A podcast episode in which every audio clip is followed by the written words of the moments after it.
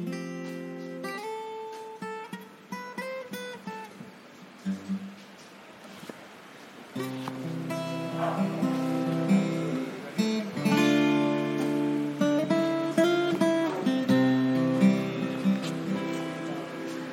天遇见你清澈的双眼，那天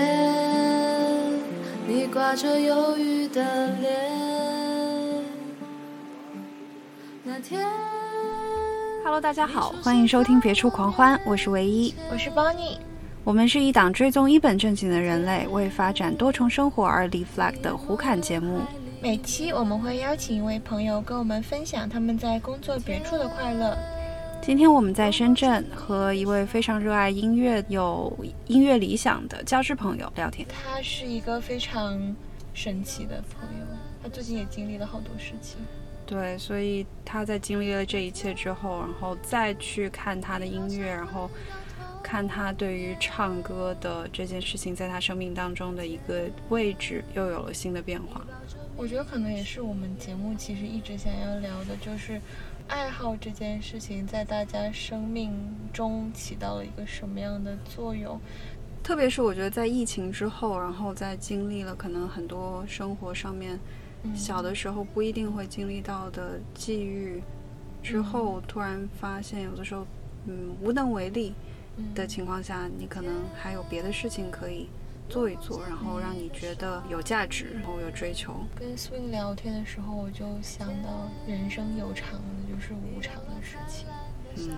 就是今天这一期的聊天，我觉得可能会。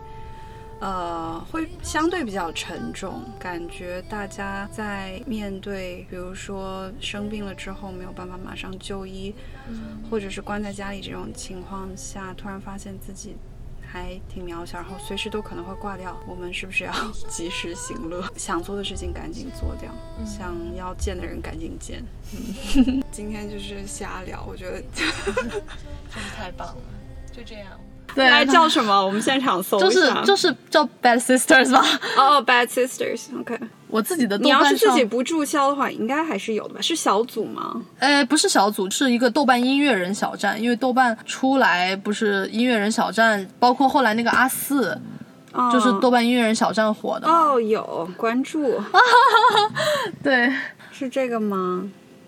哎，不是，不是这个。啊、Bad Sisters 北京。Bad Sister 不是这个，是我关注了错了。Bad Sisters，赶紧我我我我我给你看一下，我自己的那个小站上应该是，是不是能搜到啊？Bad Sisters 也可以是坏兄哦，有有有有有，这个它有个豆瓣音乐人的这个 app，哦，然后另外一个 app，对，但是这里面就是有几首歌，其实。反正大部分都是 cover 嘛，都是翻唱的。嗯、然后有一首叫《那天》，是我当时写的，第一次写歌。当时好像就是因为有一个朋友要离开深圳，也是我关系挺好的一个女生朋友。然后我当时就想说，那她可能会不会以后都不一定再回来了？嗯。然后就尝试写了一首，反正用最简单的，因为我也其实真的没有专门去学过乐理什么的，嗯、就自己哼，可能用最简单的。他们一般说什么一六四五，大概就是反正写了一些些。后来是有一个朋友，反正当时。呃，也是简单帮我编了一点点吉他吧，因为他们弹吉他的可能会就稍微加个花什么的。和弦，嗯，对对对对对。你好像回到童年那天，你抱着秘密许愿。但是那个之后，我也就再也没有尝试去写歌或创作，然后心里就是老想说，哎呀，我有一个梦想要要做要做专辑，但是我就迟迟没有行动，然后一直在拖延它。因为我这个人又是比较喜欢就是到处跟别人玩啊什么的，这个事儿我虽然心里想着他，但是又没有去行动过，就是也是真的就一直到前一段疫情，实在是憋得太慌，太难受了。对啊，那次就尝试自己又写了一首。就是说，反正想旅行的一个心态的一个想法，然后就哼唱哼唱，然后再就是说，因为就是我前一段生病的这个事情，我本来是觉得当时还想，哦，那我要把这个事情记在脑子里，我这接下来一年，说我我的目标以前是三十岁嘛，但是我现在可能就调整一下，因为我已经三十二了，就调整一下，那就把它放到三三岁吧。然后，哎，正好这一次生病，其实我以前就觉得我很多素材都没有，就你也不知道，有的时候就感觉好像要强迫自己去去找素材。找素材，对材，但是这一次主要是在病房，真的见到了太多我以前都不知道的事情，或者真的觉得自己以前真的已经太生活的其实很好了，就是你有很多应该要去感恩或珍惜的东西，但是嗯没有意识到。然后在病房，因为有太多人都是重症的患者，我就觉得我跟每一个人都学到了点什么。感觉好像有很多想要去记录和表达，因为觉得如果你再不记录和表达的话，可能就你不知道你有没有这个机会了。就是说，真的是因为我这次确实生病，刚开始我自己真的是有有有吓到，因为我让我爸妈吓到，就是说因为清明节那天早上突然。就是我妈说，听到我在房间睡觉的时候大叫了几声，六点多钟，然后她她就房间看我，发现叫我叫不醒，其实就是失去意识了。对，然后我爸进来也叫不醒，然后那就很慌嘛，他们就当时就打幺二零了。我就说我这辈子第一次做幺二零，但是我自己完全没意识，是我一直到了急诊室的时候，然后才发现哦，我在急诊室，我都不知道我为什么在急诊室迷迷。糊糊的那个时候，就是其实这个就是类似所谓的癫痫发作的一个症状，但是呢，因为我们家又没有任何癫痫的病史，所以这个就是很奇怪嘛。然后后来那边急诊科医生说，就建议我之后要去看这个癫痫内科。后来呢，我就约了，结果那个医生。他就说怀疑我这个病是叫做自身免疫性脑炎，就是我后来确实再去查，然后也是有各种各样的说法，然后后来那个医生就说建议我要住院，那个病就是说你要腰穿做取那个脑脊液去做检测才能够判断，然后后来那我就听他的就是住院，这个真的是我这辈子就是活到三十多岁我第一次住院，从小到大没住过院，没有打过吊瓶，就真的以前身体特别好，但是这个病可能本身它就是因为你的免疫力太强。导致说是你自己的，等于是你自己脑子里的那个什么来攻击你自己的细呃细胞还是怎么样，反而是免疫力强，就包括是相对来说是年轻一点的人或者是青少年，他会容易得这个病。嗯，对，也是那个医生他说他前一段也有一个中学生确诊这个，但是我这个病呢，其实这一次整个都没有百分百的确诊，为什么？是因为这个病本身它就是一个新新的病种，罕见病。它是二十万人里面只有不到十个人才会得这个病，就是反正目前的数据是这样哈。但是我我估计其实可能也有很多人是误诊，或者是甚至是没有被正确的诊断，也许会有更多。然后这个病零七年被发现，哦，这个也是一个很巧合的事件，connection，就是我的那个主治医生，他是以前在美国那个华盛顿大学就 Wash U，、呃 St. Louis，他在那做过 visiting scholar 的，然后他知道我是 U Penn 的校友，他就还说这个病就是 Penn 的 medicine 的一个教授发现的。然后我后来在那个网站上有看到，就是这个是零七年的时候被发现，还有一个美国的一个记者还写了一本书，还拍了一部电影，叫做《Bring on Fire》，去介绍这个病，就是因为很多人不知道这个病是这个病，他就很多人被误诊的，这个病叫什么名字？叫自身免疫性脑炎。自身免疫性脑炎。对对，就是什么 autoimmune，呃，那个后面那个我忘了。对，但是我没有百分百确定是什么，因为这个病自身免疫性脑炎，它是自身可以有很多的一些抗体产生。就是说，如果是你自身免疫而引发的问题的话，那它现在已知的病种其实只有十几种。就已知的抗体啊，就然后你送去检测机构，所谓的世界最权威的，就因为那个医生他说他们就港大用的这个机构是跟呃他说跟宾大医院的是一样的，然后他就反正因为我当时后来还问他说要不要再送去别的机构再测一下，然后他说反正他说这个是他认为比较权威的，但是这个他就只有十几种的抗体目前已知的，那。但是人体可能自身免疫会产产生成千上百种都有可能，就你根本你没办法确定是怎么一回事。反正那十几种，我当时那个报告显出来都是 negative 的。嗯，对，那其实就是说没有百分百确诊，但是医生也是凭借他们的经验和判断，觉得我这个病应该是这个。对，这个病可能我觉得很大的一个问题就是。熬夜，就是睡眠不够，然后还有就是情绪，对，因为我确实前一段，然后去年又整个申请，就是帮学生申请，特别忙，对，很累，因为毕竟我们我的工作对新的新的学校，然后第一届申请。呃，大家都在看这个结果，然后我又觉得说，那毕竟我做这个工作，那你又要让学生尽量去到一个我们觉得还比较理想的一个目的地，然后家长也要觉得还相对是满意，所以就是可能我给自己的确实也是有一些压力，啊，就整个这样一整年都很忙的一个状态，所以就变成确实让自己太辛苦了，嗯，嗯，所以也真的是需要停下来休息一下，对自己好。对自己好，对，就是爱自己，爱自己爱自己太重要了，对。哦，有一个很神奇的，我刚刚还想说跟你们分享的，就是因为我去年，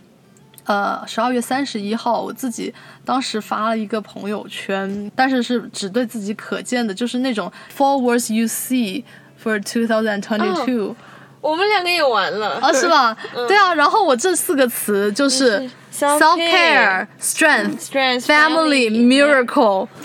然后我真的是觉感觉得今年的主题真的就已经都在。对，对，我看到啥了？赶紧！反正就觉得天我我印象当中，我第一个是 money，，money，对我也有很多朋友看到 money 就觉得嗯，真的，哎，太神奇了。而且你那个 miracle，我觉得就是啊，反正一直要就觉得是一个存在，嗯对，嗯，真的就是觉得，因为我这次确实真的觉得很感恩，就是你看，因为我正好是那天是在我父母家，因为是清明节放假嘛，因为我平时不是自己住嘛，我跟我室友在蛇口那边住，如果是我自己平时在那边住的情况下。可能我室友也不会发现，因为我们俩就房间是隔的有一点远的，然后一般大家其实自己在房间里头，你也不会去去关心说那边怎么样。我那天正好是在父母家，然后我妈发现了，然后因为我们家离那个医院就是还是不是很远嘛，嗯就十分钟就可能开车就到了，就就是说还是比较及时的。对对对，然后正好这个医生本身又是确实是很有经验的医生，然后他甚至还在美国留学过，就是他也有这样的知道就是世界最前沿的这些病，不然你说你要去一些别的医院，可能很多医生不一定能诊断未必知出来的。道的。对对对，一切都就是不幸中的万幸。对，所以我真的是觉得，就是真的，然后身边就是有很多人，我觉得都给了我很多的提醒和帮助。还有，我就说嘛，我在医院，我就觉得，你看我这，我就觉得我自己专辑的素材有了，真的是，因为我刚开始确实有点慌嘛，一个是你不知道这个病是个什么病，对，然后完了。对啊，又听只是听说罕见病二十万人里面只有十不十个人才得，那就 心里就很害怕。对对，然后而且我进病房的第一个同病房的阿姨，她就是渐冻症。所以我当时一下子心就很慌，我想说天呐，她是渐冻症，然后对吧？就是这个，所以我我就不知道自己这个病怎么样。但后来可能真的慢慢慢慢，后来我发现，其实，在那个科室，我这种病真的是算相对来说没有那么严重，因为我后来有见到就是脑瘫、脑中风、脑肿瘤，然后重症肌无力啊什么的这些，因为我确实是发现我是一个非常需要跟人互动和交流的这么一个人，然后我在病房，因为我老是试图要跟人聊点啥。然后每个人聊了，我都觉得啊、好像学到点东西，就是这种感觉，真的就是因为当然，反正我觉得最最早那个东北阿姨渐冻症的那个确实是就是很可爱，她也是看了好多个不同的医院，然后她当时可能是听说那个医院有一种新的药，她想要试一试，但后来来了又说没机会，反正就是哎，真的也是很不容易。对，那个阿姨其实她在生病之前也是那种很热爱生活，她就是还要敲扬琴、跳舞啊。对啊，那她生病了，她这些事情都不能做了。然后我见到他的时候，他已经是说话都是一种吞咽困难的一个状态，就他讲话都可能不一定能很流利的去讲。但是渐冻症就是它是不会影响你的大脑的，就是说你的思考啊这些它是没问题的，只是身体上它就慢慢的就感觉好像有一个自由的灵魂，但是还在，哎就是你的灵魂在对坐牢的困在。对身体里的那种感觉。嗯所以我后来不是发那朋友圈，我也就是说问看还有没有人能够了解这一块有更多的消息，看看能不能够有一些东西能够给到他们，帮助到他们。其实我自己后来有查到有一个组织，呃，就是北京那边的一个组织，他们是帮专门来帮助这个渐冻人的群体的。他们好像还组织了一个渐冻人的这种大会吧，就是每年他可能会开一次，然后也请一些专家，包括他们其实也有一些可能申请了政府项目，或者是你可以去捐助，然后他们会给这种家庭来提供一些支持吧。就是因为渐冻人他到后来呼吸困难什么，他就可能有。有一些这种器材可以能够至少缓解他的一些对对对痛苦，这样然后有的人可以去申请。如果有的家庭因为这个病你治疗你真的不知道要花多少钱，对，所以唉，就觉得在医院真的是。见到了太多太多我以前完全不知道的一些东西。对，我觉得就是因为我们都很健康的时候，你刚刚讲的时候，感觉那些疾病，就我们其实都听过这些名字，对，但他们都好像没有没有在的世界里面，对对对，没有在身边，因为我们看不见。对对，而且因为我觉得就是，呃，城市里面他们的叫什么无障碍的设施、无障碍的服务。这个太少了，对，然后导致这些人其实他们根本就不会出家门，对，出家门就很困难。那既然他不出来的话，他不跟外面的接触，我们就不会认识到他们。对，就是你身边你不会看到他们。对，而且因为又是一个非常复杂，可能会耗去很多人的资源，然后精力，然后同时可能对于很多人来讲，他们是不想面对这种残酷的、负面的信息的时候就。对他们的关注和资源会少，是的，是的。我就想到，我们就我跟唯一我们两个之前还有另外的朋友，我们有去看那个什么在黑暗中对话。啊，我有去过那个，对，黑暗中对话。对，然后在里面玩的时候就觉得，哦天，都超厉害的。对对对对。然后感觉他们又能看见路，就在里面好专业如履平地。对。然后我印象中就最震惊的是，他竟然给大家倒咖啡。哦。嗯，就在最后。没错没错，最后有一个环节。对，然后在坐在桌前面，然后倒咖啡，然后就有什么 Q&A 啊，然后对话这种环节的时候，真的什么都看不见。是的，是的，嗯，然后他们还可以倒咖啡。对，后来也讲到，就是说，大部分的盲人群体，他们其实都是从事就是按摩行业。是的，是的。然后他们平时生活，比如说买东西啊什么，其实挺不方便。但就是有智能手机，它可以读出来。对对对，现在会有一些这种，但还是时间上花很。是的，对于这些人的生活，我们就几乎是没有办法想象。对。就是他们的要要面对的困难有多少？就在日常生活中的。不是疫情期间，上海那些有几天。呃，在朋友圈很多人发关于盲人怎么度过这个 lockdown 的时期，然后很多人其实他根本他就自己抢菜，对哦，对对是哦，而且因为他们是呃，好像有几个我看采访是盲人。按摩技师，然后他们就自己待在自己的店里面，然后因为平时就不太会去用这些我们现在呃线上的买菜然后订餐的这个 app，还有各种码，还有各种码，他们就不知道根本就，所以就在那儿挨饿。对，天呐，对。啊，就是说，那你别说盲人，就是普通的老人，很多人也不会用这些 app，他们也。对吧？就是不会去操作这些东西，那有谁来去支持到他们去？其实现在这个科技还有就是移动终端的这个发展，我觉得有点过快了，有点太激进了。然后根本就其实没有考虑到整个社会当中它人员构成的这个复杂性。是，尤其是像中国现在，你说真的慢慢要进入所谓的人口老龄化的一个阶段，那有多少的这些老人的问题啊？就非常的可怜，嗯，但是就感觉确实这个社会在这个方面的很多的支持都太少太少了。是，对，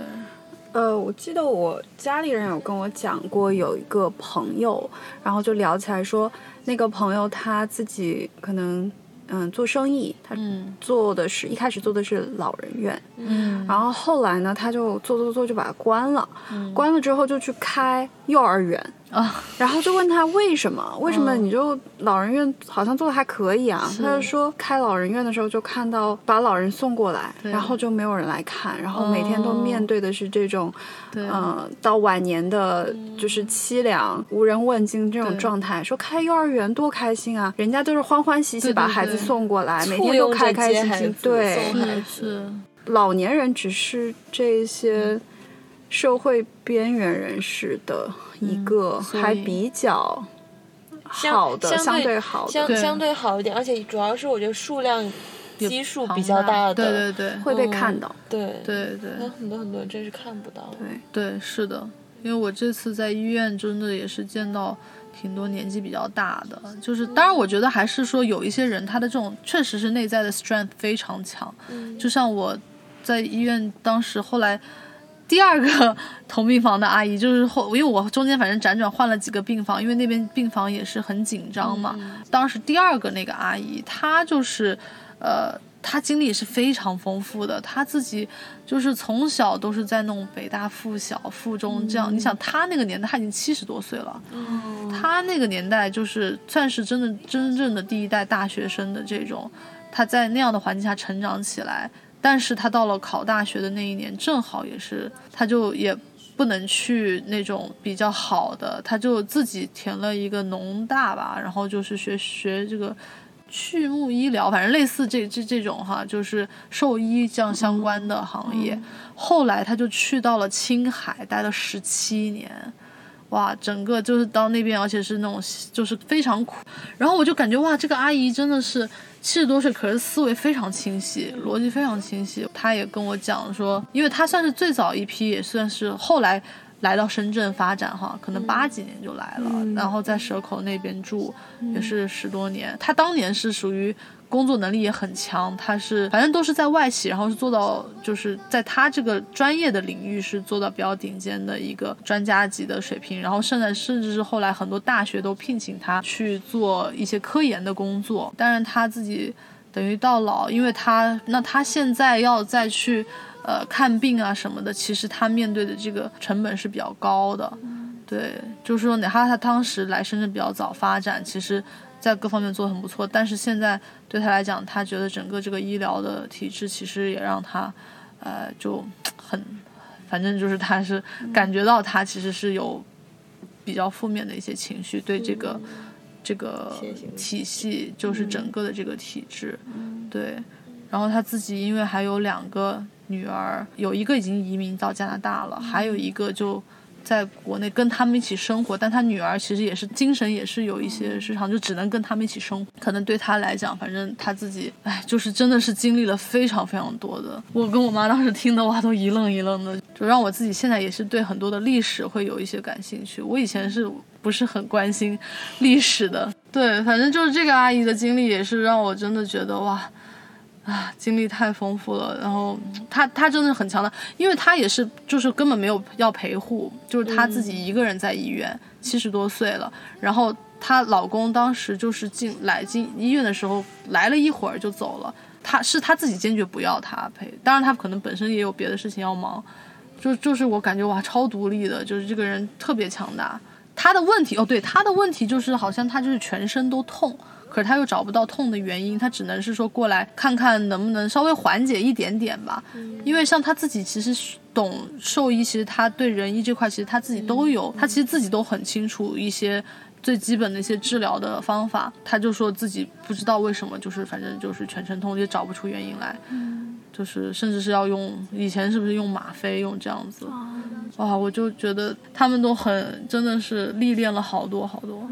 那这些故事，你是想把他们如果用音乐来表达的话，是记录呢，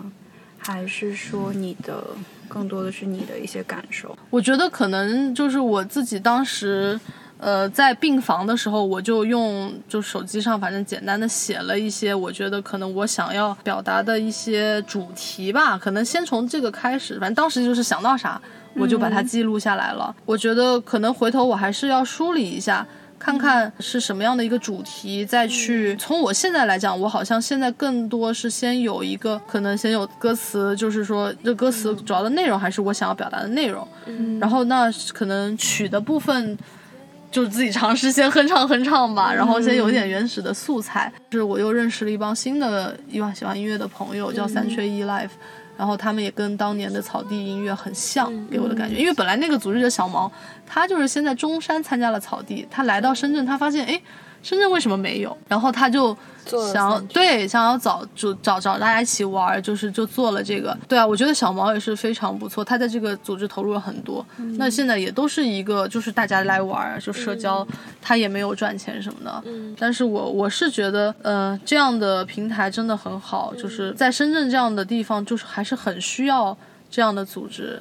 就是上次跟你去了一次，我觉得哇，真的哦，对，我们俩一起去好对啊过，对，嗯，就